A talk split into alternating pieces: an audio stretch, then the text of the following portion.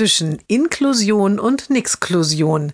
Jeden Montag eine neue Geschichte im Blog von Kirsten mal zwei. Heute in der Firma des jungen Mannes fängt ein neuer Auszubildender an. Wie üblich führt ihn der Chef herum und stellt ihm alle Kollegen vor. Wir sind ja keine Riesenfirma, sagt er aufmunternd. Heute sind es viele neue Namen und Gesichter, aber die kennen Sie alle sehr bald. Der neue Azubi, doch ein bisschen eingeschüchtert, nickt dankbar. Auf dem Weg zum nächsten Arbeitsplatz erklärt der Chef. Wir haben hier einen Mitarbeiter mit kognitiver Behinderung, den ich Ihnen gleich vorstelle. Sie müssen aber keine Angst haben. Wir müssen da auf ein paar Dinge Rücksicht nehmen, aber das haben alle schnell gelernt. Da kommt der erwähnte junge Mann auch schon um die Ecke.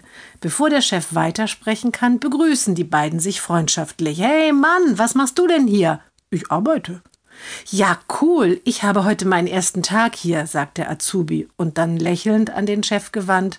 Das ist ja toll, dann kenne ich ja schon mal einen meiner Kollegen. Wir waren in der Schule in Parallelklassen und zweimal sogar zusammen auf Klassenfahrt. Wir sind immer prima miteinander zurechtgekommen.